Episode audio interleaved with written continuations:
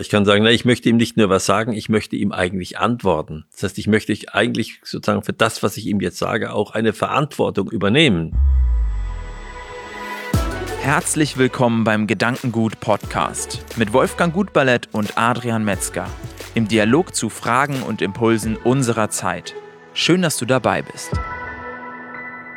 In der letzten Folge haben wir uns mit dem Thema Beziehungen beschäftigt und das hat uns eigentlich zum Thema Dialog geführt, weil was in einer Beziehung steht, das steht eigentlich auch immer in einem Dialog und da kam dann die Frage auf, was ist eigentlich ein Dialog und was macht diesen wertvoll? Wolfgang, was ist für dich ein Dialog? Hm, ein Dialog ist ein Gespräch, ein Gespräch, was äh, eine gewisse Kultur hat. Ein Gespräch, das kann mit einem oder mehreren anderen sein. Es gibt auch den Monolog noch, das ist dann was anderes, aber es gibt auch den Polylog, also dass ich nicht nur zu zweit bin, sondern mit mehreren ein Gespräch führe. Das Wesentliche daran ist, äh, wie, wie, wie läuft das Gespräch ab?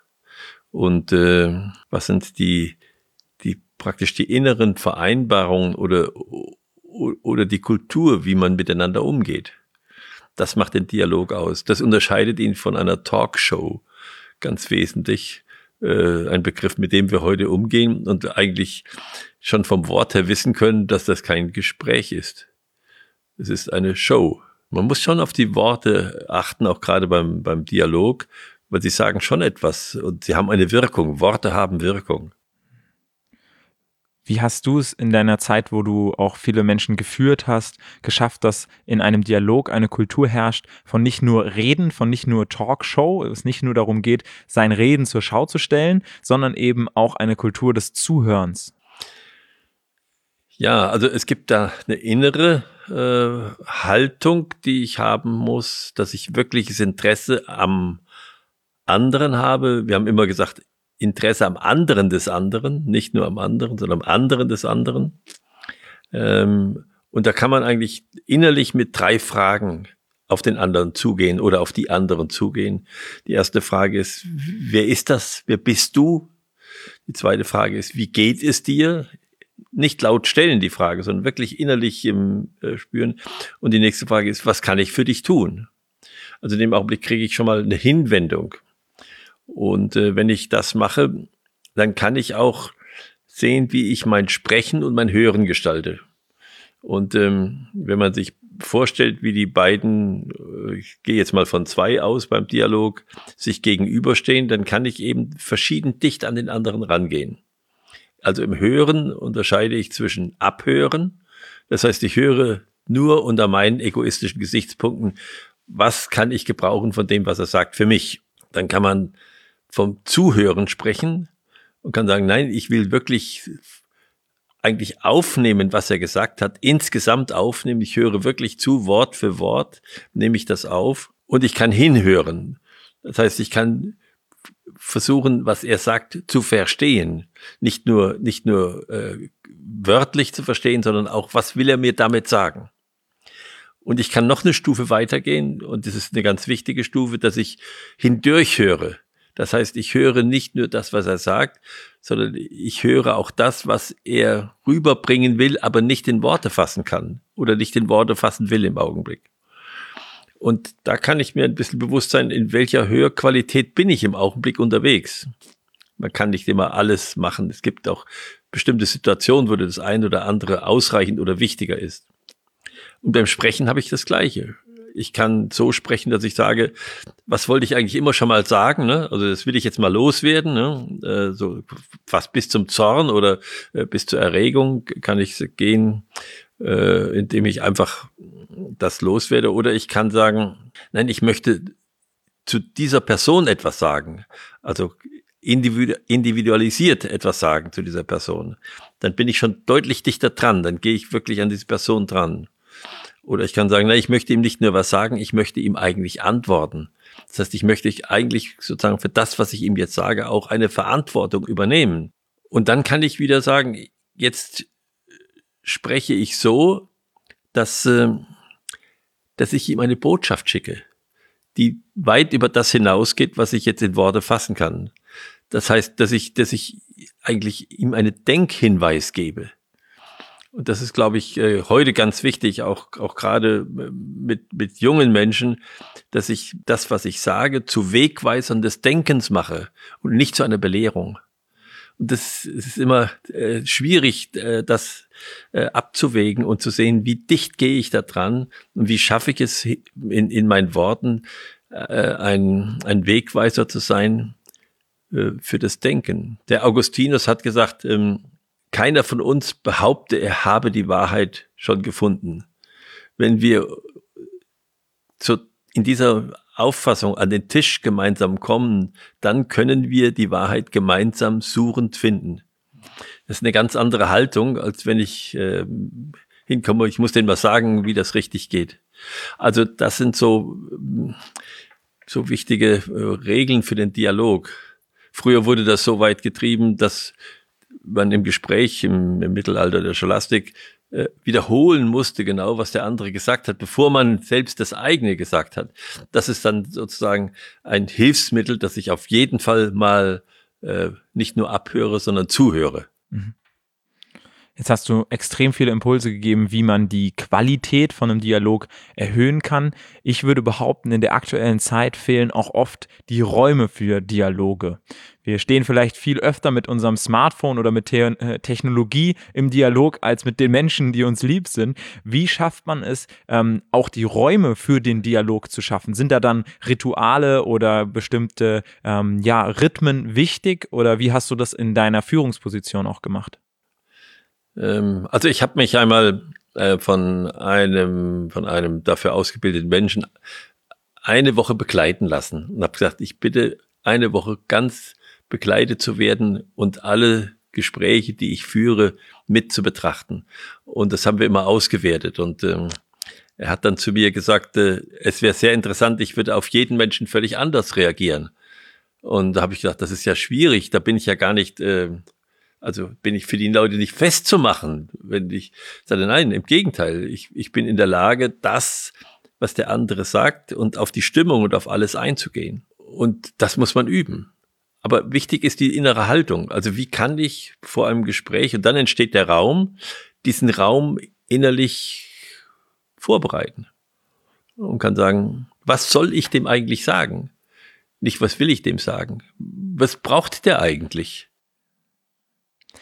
Meine Frage zielte eher darauf ab, wie man jetzt es schafft, das in den Alltag zu integrieren.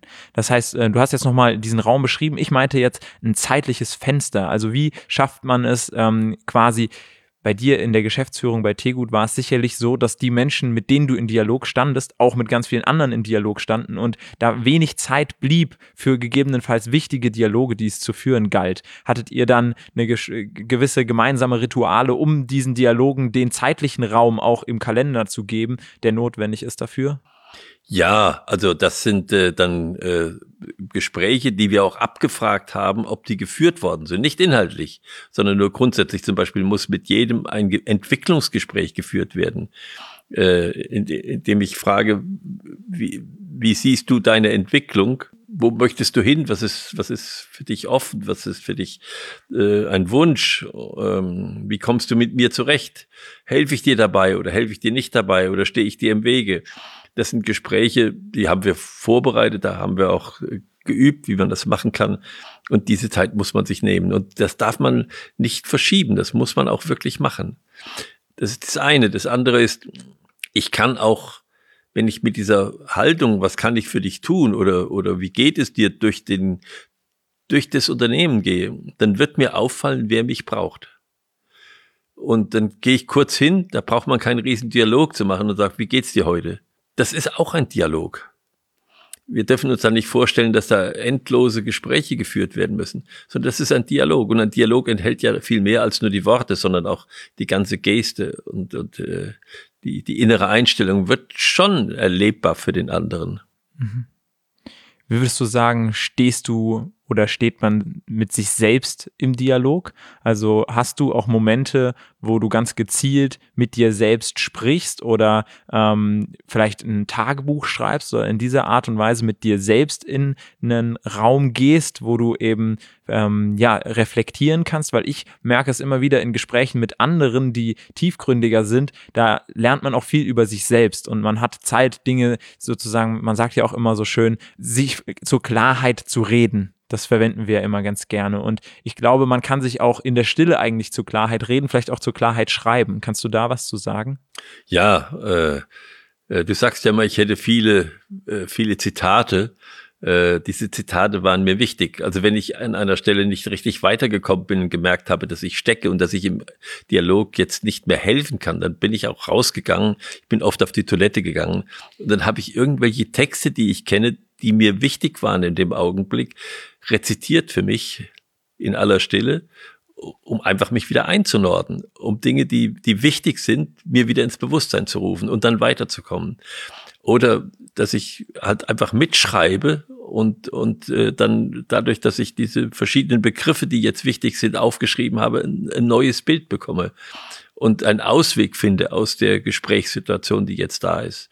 Oder vielleicht auch auf eine Ebene drüber gehen kann und kann sagen, jetzt, jetzt überlege ich mal, jetzt lege ich mich mal da drüber, was, was läuft denn im Augenblick eigentlich hier? Wo, was machst du eigentlich, Wolfgang, gerade? Und das ist wichtig und das kann man durch solche Pausen, die man sich einräumt, erreichen und auch durch einfach mal sich ausblenden aus dem Gespräch und mal eine Ruhepause einrichten und sagen, lass uns mal besinnen. Ich glaube, das ist ein ganz wichtiger Punkt. Du hast extrem viele Tipps jetzt gegeben, wie man Qualität in so einem Dialog erzielen kann, wie man aber auch dafür sorgt, dass diese Dialoge überhaupt zustande kommen. Und was ich da immer einen wichtigen Impuls finde, den habe ich auch von dir schon mitgenommen, ist bei einem Dialog auch bei abstrakten Begriffen klarzustellen, über was jetzt geredet wird. Also ja. ähm, es gibt so Begriffe wie den Begriff der Liebe oder so, wenn ich sage, ich liebe dich, ja, und dann sagt der andere, ich liebe dich auch und dann kann aber beide Menschen komplett unterschiedliche Dinge meinen, weil es einfach ein abstrakter Begriff ist und jeder in seinem Weg, auf seinem Weg hier schon andere Dinge damit in Verbindung gebracht hat und assoziiert und dementsprechend halte ich es für wichtig. Ähm, war das bei dir auch so, dass du sagst, gerade bei so abstrakten Begriffen muss man in so einem Dialog auch manchmal einfach so eine Art Klärungsgespräch einführen, was meinst du denn jetzt überhaupt damit? Ähm, mhm. um dann überhaupt über die gleiche Sachen reden zu können. Ja, man muss, man muss äh, es in eine Situation einfügen, weil solche ganz globalen und weiten Begriffe, die auch schon so oft missbraucht worden sind im Leben, die greifen nicht mehr. Das ist ein Problem heute, dass wir Begriffe so so falsch verwenden, dass sie nicht mehr griffig sind. Ich, ich habe gar keinen Begriff mehr. Ich habe nur so ein so ein, einen Raum, den ich damit ansprechen will was, äh, glaube ich, für heute auch wichtig ist, dass wir eine Kultur mit den neuen Medien uns erarbeiten. Ich habe zum Beispiel versucht, bei, im Unternehmen daran zu arbeiten, was ist eigentlich eine E-Mail-Kultur? Äh, wie spricht man eigentlich miteinander per E-Mail? Was mache ich, was mache ich nicht? Wie ist das mit dem Kopien senden? An wen sende ich Kopien? Äh, was, was bedeutet, wenn ich eine Kopie sende? Was ist das eigentlich für eine Aufforderung? Ist es ein mit Wissen?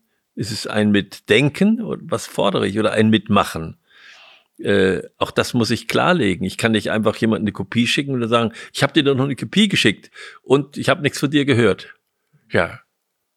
Und da muss man auch Vereinbarungen haben in, in, in Kreisen, wo man so verkehrt, was eine Kopie in dem Sinne für eine Aufforderung mit sich trägt und ob ich die aussprechen muss oder ob ich die nicht ausspreche genau da auch den Dialog über die unterschiedlichen Medien zu klären und ja. auch Vereinbarungen zu haben. Wenn ich dir jetzt auf WhatsApp schreibe, dann bedeutet das möglichst schnell sozusagen, dass du mir bitte antwortest, weil es gerade dringend ist, weil ich vor der Tür stehe, wo ich keinen Schlüssel zu habe und dergleichen. Also ja. da haben wir eine Vereinbarung auf WhatsApp, das ist unser schneller Kanal. Und dann gibt es vielleicht die E-Mail, wo wir sagen, okay, wenn ich dir jetzt eine E-Mail schreibe am Freitagnachmittag, dann ist vollkommen ausreichend, wenn du mir da am Montag, wenn es dir jetzt äh, reinpasst, am Montag darauf antwortest. Ja? Also da wirklich auch so gemeinsame ähm, ja, Definitionen für den Dialog Dialog und für die unterschiedlichen Medien festzulegen, ist ja. sicherlich wertvoll. Wo ich gerade drauf gekommen bin, ist, dass wir in der nächsten Folge durchaus mal deine drei äh, abstrakten Begriffe angehen können, die dir sehr am Herzen liegen. Und das ist ja das Thema Wahrheit, Schönheit, Güte. Und vielleicht kannst du da so ein bisschen in der nächsten Folge offenlegen, was da dahinter steckt und welche Bedeutung es für dich hat. Ja. Und ansonsten freue ich mich, dass du hier bei dem Podcast, bei der Folge wieder mit dabei warst. Wir sind auf allen Podcast-Plattformen, aber auch auf YouTube unter Gedankengut zu finden. Und wir freuen uns, wenn du dann auch bei der nächsten Podcast-Folge wieder mit dabei bist.